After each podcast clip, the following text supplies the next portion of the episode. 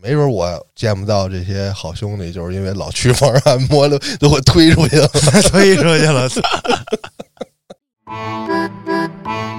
欢迎收听由后端组为您带来的“邪事儿”栏目。如果您有一些比较有意思的经历和故事，可以关注后端组公众号投稿给小编，也可以通过小编加入微信群和我们一起交流互动。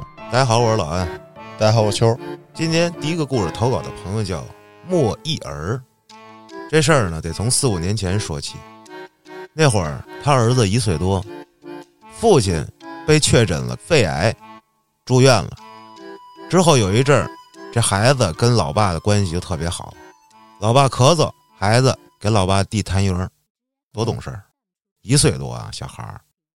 老爸洗脸，孩子给递手巾。这晚上有一阵儿不跟他睡，因为这孩子从小就是一直跟着他睡的啊。他要是不回屋，这孩子就坐着，一直等他回来才睡。就那阵儿晚上啊，非得跑他爸他妈屋去，就得跟这个爷爷奶奶在一块儿，也不找他了。这一岁多刚会走，根本没人教过他这些。后来有一阵儿呢，自己这运气特别好，买彩票必中嚯，啊，哪怕瞎买一张，就胡买啊，击打，就都得对，都得中五块钱。虽然没有大金额，但是基本就没有不中的。记得有一次充话费还是干什么，就送了他一张彩票，这都能中五块钱。这是早些年的事儿了吧？你看那会儿咱们去饭馆结账，啊，他不是给你一张票、发，票，你能刮奖。对，我记得特清楚，我去张家口吃了一顿饭，刮出来了二十，啊，然后回家的时候才刮出来的。那怎么办呀？你不能为了那二 十再回去，啊就别留的作饭馆不给留换。作纪念，那不给坏呀、 啊，好像海涛是不是刮出个大数，五十、一百的？那叫大数啊！那还不大呀？刮刮乐你一片一片的买，基本上都有，不是刮刮乐，那发票，吃完饭的发票，哦不是二十。我上回张家口刮出来那是五百，那值得回去一趟啊！没回去，带着我爷爷奶奶呢。那会儿挺早的，零七年那这更更不少了，这数。五百呢 对呀、啊，太折腾了。回去没准人也不认了。认你肯定是认，因为是他那个数额都是他吃饭的那数额，他肯定是认从他那儿出来的票。是现在好像是没有了，比这五百不比这一顿饭都贵，那可会不儿。嘛。对呀、也我没记准不认了就。记得特清楚，这干煸豆角真是干煸啊， 一点水分都没有，脆的了都快 啊，巨难吃。说现在想啊，这运气好不一定是好事儿。哎，后来这老爸这病就特别严重，就住院，基本都不能自理了。自己老妈跟自己老公就在医院伺候这老爹，他自己就在家里带孩子。这天晚上给孩子洗澡的时候，就听见有人说话。这声音好像就是从这厕所的墙里、这墙角传出来的，而且是两个人在对话，听不清楚在说什么，窃窃私语那种。确定不是楼下住着的那两口子，这不是邻居，因为他们这闺女嫁出去了之后，就根本就不回来。大晚上九点多，不可能俩男的说话，就一直一直说，他就有点害怕，就忽然想起来，遇上这种事儿得骂街，就很大声的来了一句：“别逼逼了，没完没了的。”然后这声就没了，赶紧给孩子好歹洗了洗，就出去了。中间还琢磨是不是来小偷了啊？开厕所门看了看，也没有人。结果这事儿之后没几天，老爸就进入了昏迷的状态，一直睡一直睡，醒的时候越来越少。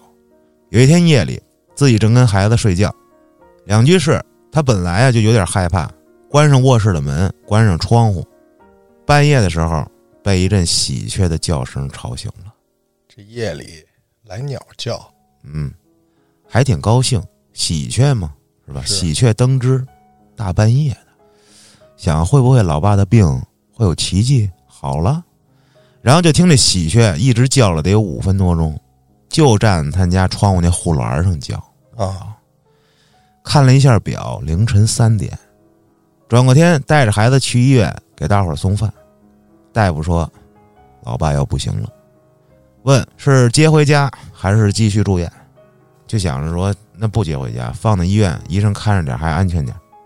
他还说晚上听见喜鹊叫了，以为会有好消息呢。这老妈一听，晚上听见喜鹊叫可不好，怎么了？因为喜鹊早报喜，晚报忧。还有这讲？我也第一次听说啊。从那次之后，他就再也没大半夜听见喜鹊叫过了。老爸也在这事儿一周后走了。再后来，这丧事儿办完了，这孩子不是还小吗？一直也没跟他说这事儿，孩子就知道这姥爷住院了。后来还是这婆婆抽工夫儿看了孩子三天，说为什么说百忙之中啊？因为他老爸住院的时候，有一次跟婆婆说能不能来看孩子，人家来一句说现在工资太高了，我舍不得辞职。哇，你不就看看孩子，不用你辞职，请点假不就完了吗？可能按天算的吧，这工资。所以孩子根本不知道姥爷没了。宴请亲戚去吃饭，这孩子刚进单间儿就开始环顾四周，看了一圈人，然后扒拉扒拉他胳膊，这眼泪就掉来了。姥爷，姥爷，哦，这是答谢那时候是吗？对，就看孩子这样，自己也忍不住了，就冲他笑了笑。然后这小孩啊，拿自己的小手拍了拍老妈的肩，划了一下她的后背，说啊，和小大人一样。那时候这孩子才两岁，哇，说也不知道孩子从哪儿懂的这些，也不知道他能不能明白，说以后再也见不到姥爷了。但是他的这些举动，就以前从来没见过，这件事儿就结束了。这孩子的表现感觉不像一两岁哈、有可能这老爷通过这孩子的身体传达一些安慰的动作，啊，你是这么想的。我想的是，这孩子可能不是这个岁数的孩子，这个身体里 住着上世、那不 对。上上世哎我操！啊，孟婆汤 没喝，你说一两岁孩子对这个事儿应该是没有概念的，当然没概念了，就算你给他讲，他也不能有概念，不可能对有。吧？然后你说这个喜鹊，还真没有说过半夜三更的听见喜鹊叫啊，你半夜只能听见它也猫睡头觉，鹰叫，你还听见猫头鹰叫我呢？有啊，老猫猴子吗？没听见过。咕咕咕，呜呜，哦，平房的时候老有哦，夜猫那人子，多了没了吧？对啊，我现在住那地儿，都说那个乌鸦啊，乌鸦叫就觉得这个晦气嗯是，吧？倒霉。我我现在也不知道为什么，就是二环以里的平房，这个天空啊，全是乌鸦。全是乌鸦嗯，这不知道为什么我真的啊学的不像。 啊啊啊啊啊！我记得我看过一视频，就是有人专门养乌鸦的，嗯，对吧？说这乌鸦还倍儿聪明，对呀、那个教你怎么从瓶里喝水嘛。像那《权力游戏》里边儿这个信鸦，嗯因为乌鸦聪明，让它送信，嗯，是不是古代里除了信鸽，还有这个乌鸦也是送信的一种方法你？你看啊，在西方古代，乌鸦可不是什么好东西，那是渡鸦，啊，对，渡鸦。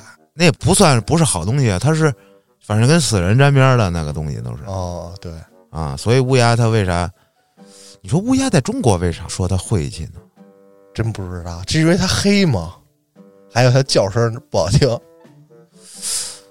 忘了，我听说过，因为什么来着？但是我他妈想不起来了。这评论区有大能啊，给大家科普一下啊。呃，我还是特好奇，为什么就二环以里那个地界儿，这还全是乌鸦，就是，对吧？你说嗯咱这边儿是它可能很是少分片儿嗯，啊，一片儿一片儿的，有那 那儿有一条路，那个树两边反儿正屎，全是对，全是屎，那都还都是乌鸦弄的。嗯，那个这也是一景儿，我操， 一地白，我靠对。还有那铁狮子坟儿嘛，啊！那以前就是全是乌鸦，还真挺纳闷儿的。嗯，他聪明，他觉得那儿房贵， 也住城里，你有没有想过就跟着你走呢？那不不可能。没我之前，他应该就住那儿了。 接着啊，投稿的朋友叫老齐，说听咱们节目三年多了，一直懒得动笔，这次下定决心投稿啊。自己是吉林人，零八年从老家来到 C 市，怎么又是个 C 市啊？C 市到底哪儿啊？我操是不 是是那宝石村吗？一个秘密的城市？说本家这大姑在城东郊区定居，他们一家就去投奔这大姑家了。大姑的朋友挺多，第一件事儿说的啊，就是这大姑朋友身上的一事儿。这大姑的朋友是一个四十多岁这么一个女的，她在这儿就叫大姨。这大姨呢，丈夫早亡，死了有几年了，孩子也工作了，也不常在家。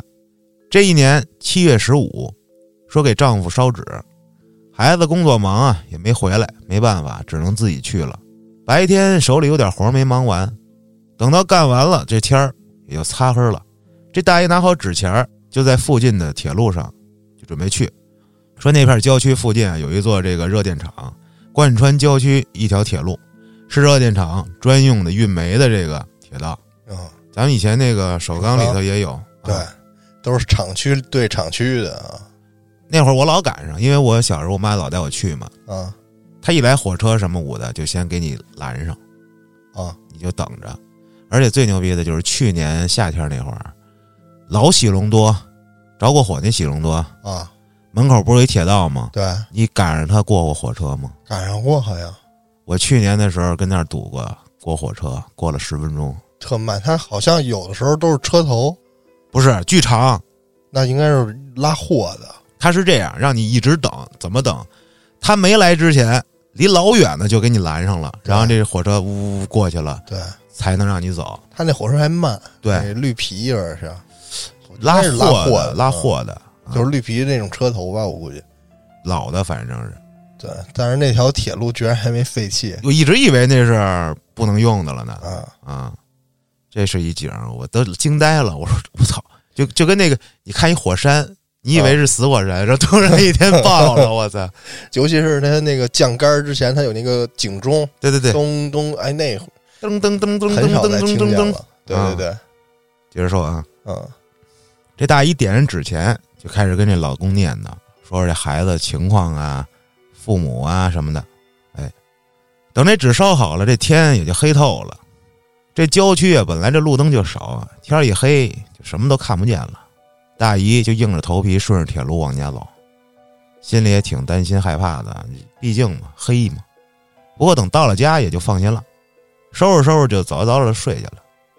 结果睡到半夜，这大姨就感觉有一只手蹬她脚踝，干啥？这只手啊，冰冰凉凉，一点儿一点的把这大姨往炕下头蹬。这大姨有感觉，但是动不了，也睁不开眼。结果过了一会儿，大姨从这炕上居然掉下来了，蹬下来了，一吃痛就能动了点儿，就开始全力的挣扎。突然一下睁开眼睛，结果就瞅见一个全身黑色的这么一个影儿，还十分瘦弱，看着像一个成年男性那么身高大的这么一个影儿，尖叫一声，然后这个影儿就撒开了大姨的脚踝，一点一点的消失了。这大姨吓得说不出来话了，强撑着跑到这个她那大姑家睡了半宿。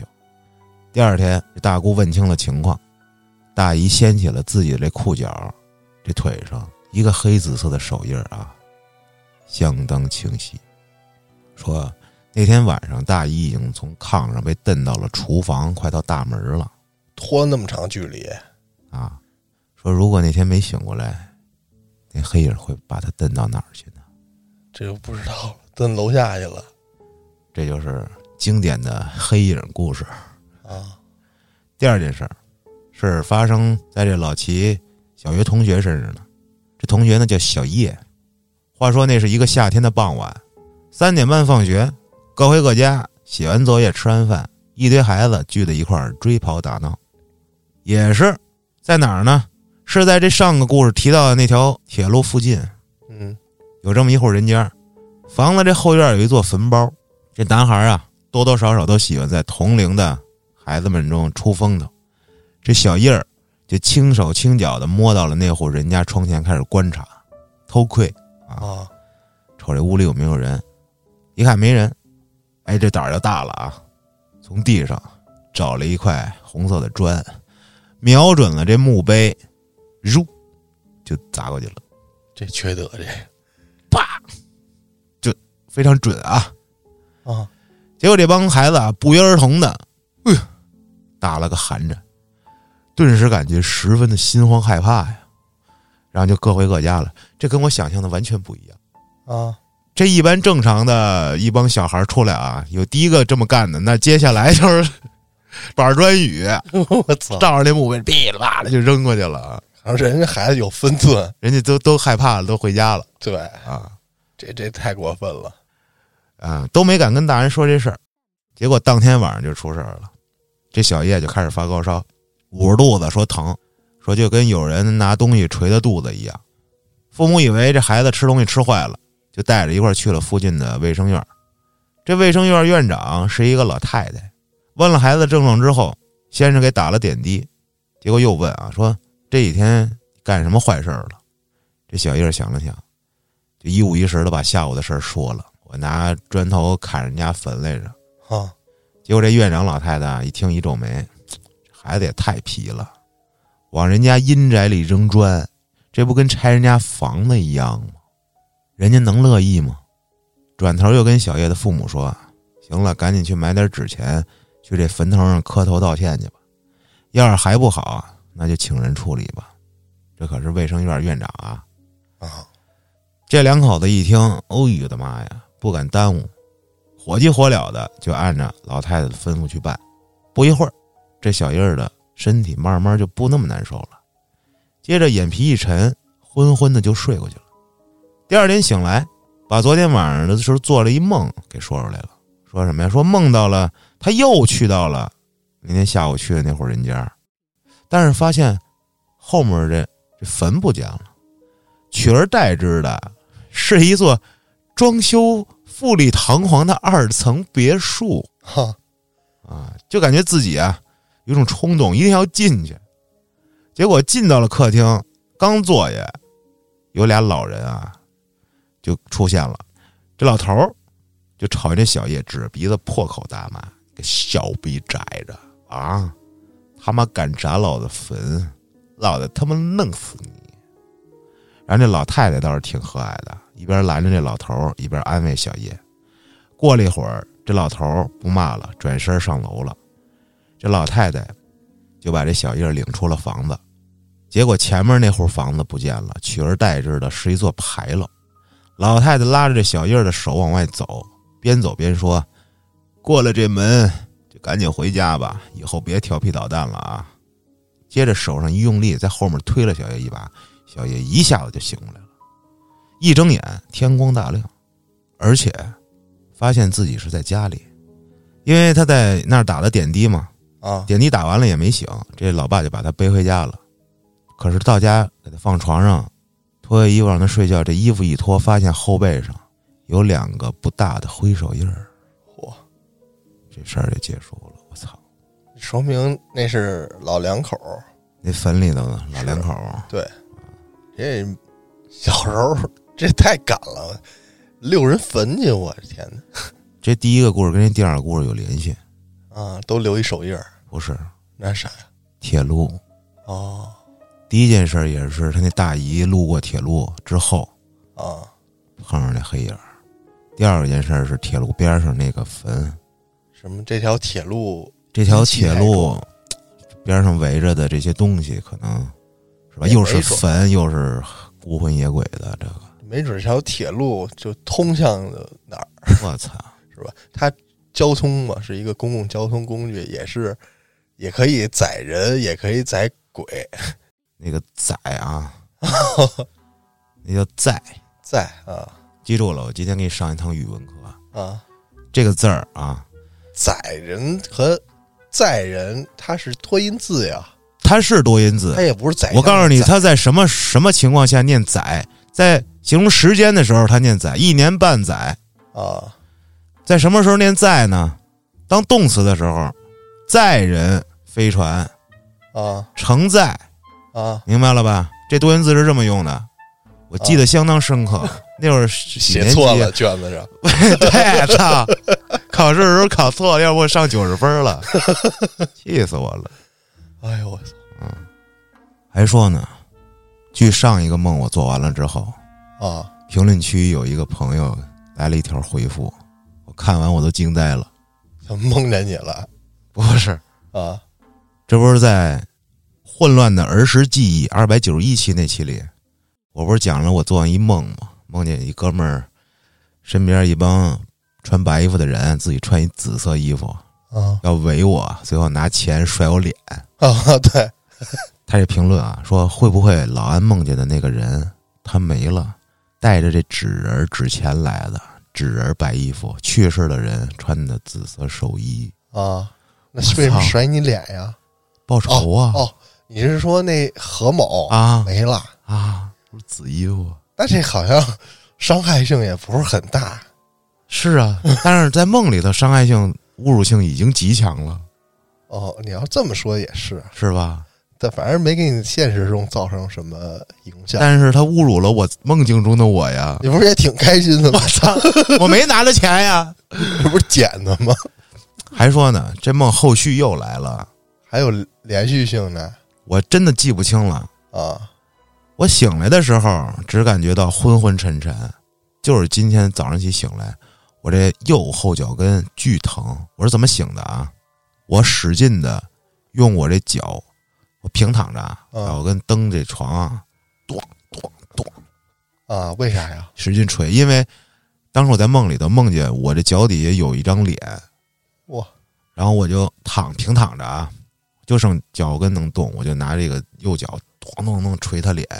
实际上我捶的是我那床板，啊！咚咚咚三下直接给我疼醒了， 哎现在还疼呢。我操！但是具体什么情况干嘛了，全记不住了，反正又遇到危险了，我又这不是遇到鬼了吗？这回是不知道是鬼床上还是能什有张么脸吗？啊。然后我就就是蹬他嘛， 啊就是拿后脚跟蹬地那劲儿，巨使劲啊，咚咚咚三下，直接给我疼醒了。就是自己给自己疼醒这种情况，你遇着过吧？遇到我吧还有好几次我骂人，啊骂着骂着骂醒了，然后打人，在梦里打人，啊！挥舞拳头，然后自己挥舞，咚凿凿墙，凿醒我。反正，哎，我这梦啊就没好梦。操应该是神经衰弱吧？这种睡觉睡得不沉就是那个快速眼动，啊记，得吧？你之前说的那个，对，嗯，属于睡眠后期了。就是没有得到充分的休息。实际上，对，吃点安神药接着说吧。这个故事投稿的朋友，老朋友了啊，半个谪仙人。嗯话说这事儿发生在他初中时候，当时啊在镇里上初中，只有周末可以回家。照常一样，到了周末，老爸开车接他回家。到了家就明显感觉到他的肚子很不舒服，啊，跟家里人也说了，但是没当回事儿，都以为他着凉了，自己也没太在意，因为这不是不舒服嘛，所以也没吃晚饭。直到第二天早上起来，他就开始拉肚子，基本上就十分钟一次，十分钟一次，加上他没吃东西啊，已经快虚脱了。家里依旧没当回事儿， 这事儿紧张的吧？嗯啊还吃不下东西，吃了就吐，就这样一情况一直持续到了晚上。到晚上啊，就已经虚脱得下不了床了。这时候家里人才反应过来不对劲，带他去的医院，真行，胡反射太长了，输液啊、先补水对，这老妈就无意间提起说，有没有可能是外病？啊懂吧？这不干净东西引起的这个，如果是外病引起的，就直接去输液可能会死人。说这么严重这不了解啊。然后老爸就犹豫了一会儿，说：“呃，那就先去大舅妈家给孩子看一眼。”说这大舅妈家当时啊供堂口，但是还没出马。就这样，一行人驱车来到大舅妈家。这时候天儿已经黑透了。到了之后，就发现这大舅妈在门外已经等了好久一样，就跟知道他们要来似的。老爸把他背进屋，简单了说了一下他的情况。大舅妈就领着他父母去了另外一个屋子里，说了一大堆话，交代了一些事儿。大概十来分钟，大舅妈拿着一袋针灸用的这银针，跟他父母出来了，开始给他治病。针灸啊，对，还是化阳针法？鬼门十三针。对呀、他当时啊，属于这种半昏半死的状态。脱了嘛，虚脱了，对，就依稀的看到大舅妈用火烧了烧这银针，就哦开始扎他手指节儿这大拇指，然后就每个骨节儿啊都用这银针扎穿，什么什么意思？就是从上穿到底下那不知道、啊、穿出来那不应那应该不会，肯定是扎穴位呗。啊？这十根手指头全扎上了，但他丝毫感觉不到疼痛，并且不出血。大舅妈边扎边念叨，大概意思就是我跟你好好商量，你不听，非要自讨苦吃。扎死你！扎的是你，又不是这孩子，孩子又不疼，哦你说你难受不难受？就这么类似的这样的话啊。结果等到这十根手指头都扎满了，他这症状就跟瞬间好了一样，头脑清醒了，一下就精神了。仔细看着他这十根手指头，这是银针啊，陷入了沉思。这时候老妈他们就上前问他疼不疼啊，怎么着的关心他。但是刚刚扎他的时候，啊！这老爸老妈的反应啊可是一点不心疼。这扎完了之后，哎，就过来问，你能明白其中是什么意思不？就是扎的不是他呀，这大舅妈跟她爸妈说了呗，对，啊一会拉儿进扎屋的里，对哎不是你儿子，啊，不用担心，这是什么针法呀？有点好奇啊！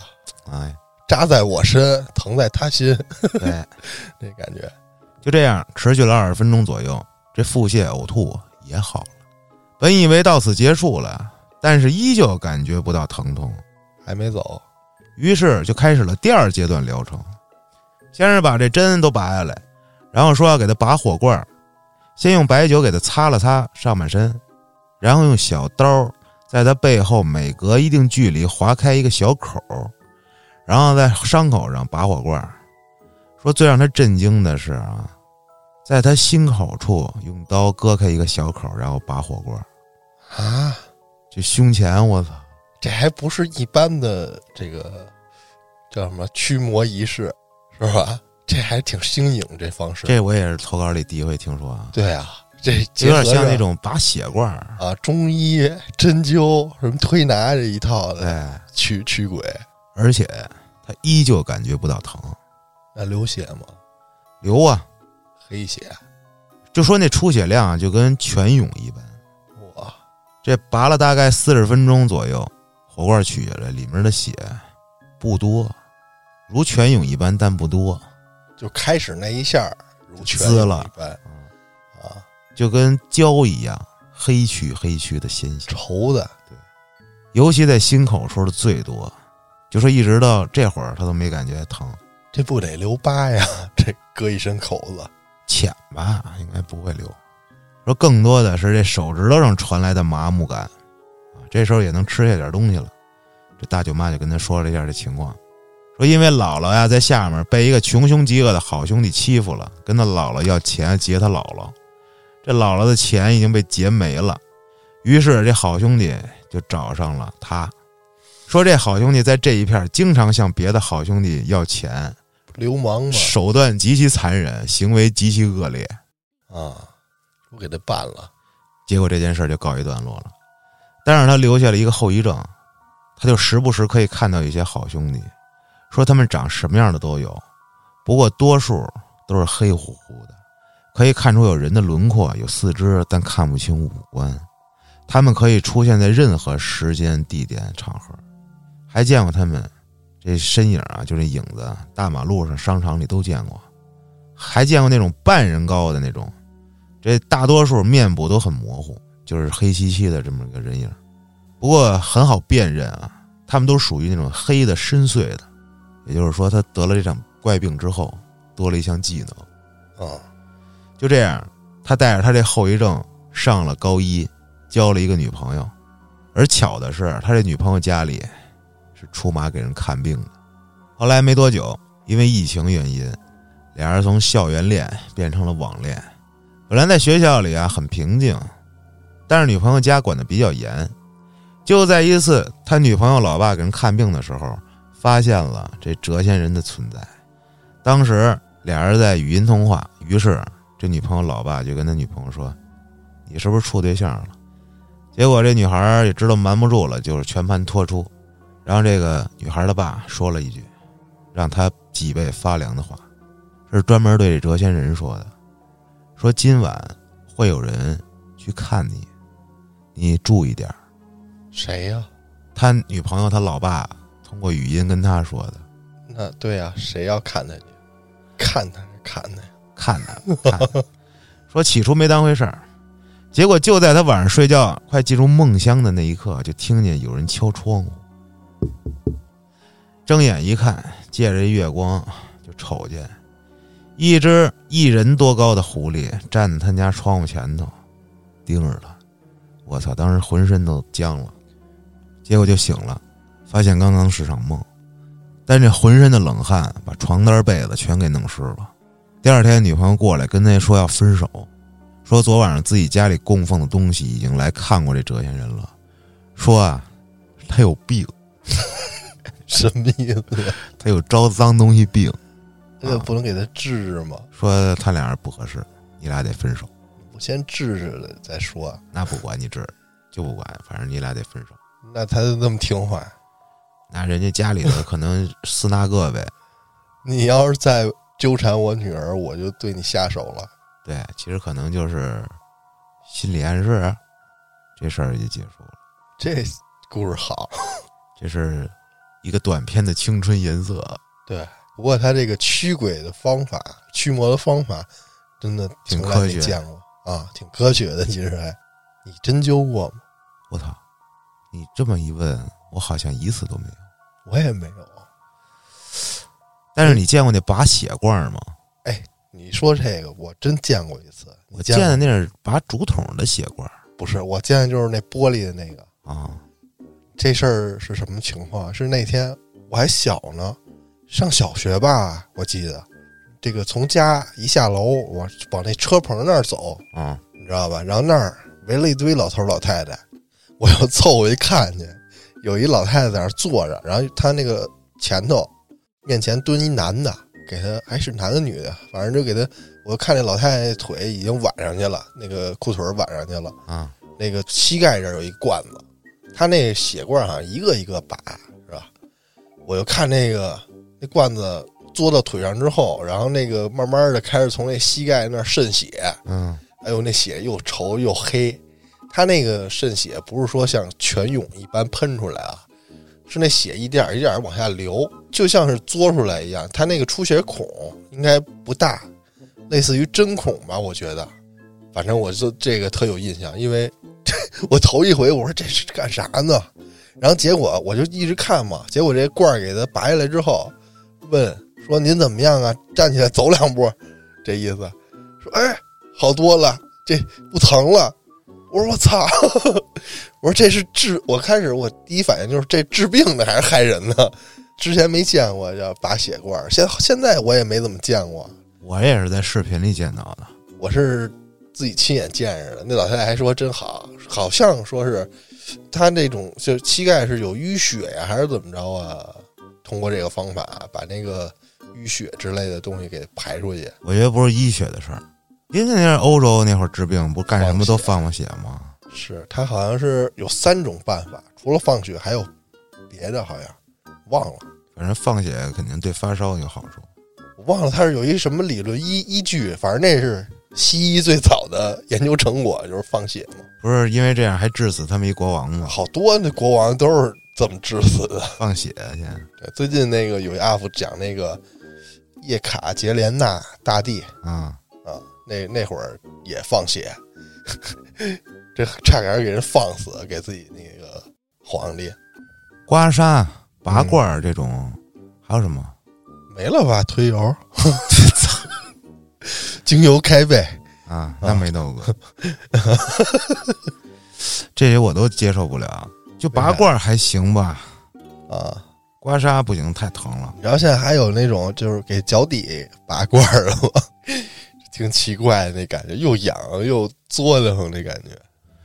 刮痧拿一碗应该就行，不是他那会儿就是什么集市啊，拿一牛角啊，还哎是，拿对，老卖那什么刮痧那片儿，啊。跟你说这片儿好我嘉哥会这手艺啊，啊，给我跟建叔刮过是吧？啊，倍儿棒这。得先是也得给你抹上油啊，这身上，要不然干刮那皮儿不得好，好像那次是干刮的，用我们自己身上的分泌的人油刮的， 操好像得先是精油开背，然后再刮。然后脱衣服， 那上楼的项目， 楼上的项目，啊对我说都是那盲人按摩，我这去的多点儿，是这样的。不行，我去这种按摩的地儿，啊别人一碰我就痒痒，我受不了。完了，聊偏了啊！也没准我见不到这些好兄弟，就是因为老去盲人按摩都都给我推出去了。 推出去了，操就是就是你去盲人按摩，他总会说你有这个结节呀、什么的，说你这个筋呀、怎么着打结儿了，啊，他给你松传了啊！啊，给你松，然后并且一边给你松一边给你说这得定期来。隔三差五的你就得来，一礼拜来个两次。我其实每次我就是难受了我就去。 你说这个咱身体上后背上那个结节是不是就给我推出去给我赶开了？这鬼就不来了。我唯一能接受就是老叔给我啊弄那胳膊那块儿，他那有点正骨的那感觉。对，他带肌肉连骨头都给你弄，我那看给狗正骨的，我操！对，一下啊，嘎一下，然后那狗特吃惊。 那正骨，我操！其实我不太敢轻易去弄，而且还贵，找老叔啊。太远了。这个，等他什么时候北京开店的吧？哎，说到这，我想起来了，昨天啊有一位咱们四川成都的听众，啊一个姐们儿来北京出差，特意坐地铁到西边儿见我一面儿。我操，坐了怎么也得坐一钟头地铁，最少啊去我哪儿晚上都得我一个钟头。我又有事儿，我说我抽空我出来一趟见他一面儿，结果我俩跟地铁门口大夜里啊扛着冷风摁那儿，我都没带人喝杯水去，二十分钟，唠了半天，然后回去了，嚯，就为见我一面儿，嗨，我这受宠若惊。真是，我跟你说，有这么多喜欢咱们的听众，就弄得我也压力挺大的。跟我说想要合影和签名，我说我他妈是个什么东西，啊 就心想，但是咱不能说出来，就是咱们就是分享自己身边的故事嘛，是吧？对，拔血罐儿什么的。对，有大家的支持，我们就会一直努力的、不停的讲啊啊。还一个就是，如果是真说来北京，说想见你，比如见秋啊，见见谁，特别 想见，我建议啊，我就建用议上个方法不是就是你，因为啥呀？这比较突然，啊你显得就是咱们照顾不到位似的。不过我也建议就是别见，别来，咱就在节目 里头聊聊听听就挺好。因为什么？你见着我，其实咱也干不了啥去。啊你你有可能还跟你想象的不一样。到时候你节目一听，老那傻逼呀、见完了跟我想脑子里想象不一样，操，不听了哦。 就是我觉得还是保持点神秘挺好。对，不是还有照片儿什么的，然后看有没有线下活动的机对会，，有有线下活动的这样说，咱们是吧？大家一块儿，而且畅所欲言。对人还齐，对吧？你说单您跑过来特意的，弄得我们也怪不合适的，感觉照顾您照顾不到不好的。不过还是说回来，就是还是感谢各位啊，感谢各位的支持。是给您磕了，咣，对啊，衣食父母。衣食父母，衣食父母。行了，这期咱们也就聊到这儿，感谢各位的收听，咱们下期再见。 I wrote a song for you and all the things you do, and it was called Yellow. So then I took my turn. Oh, what a thing to have done, and it was all yellow. oh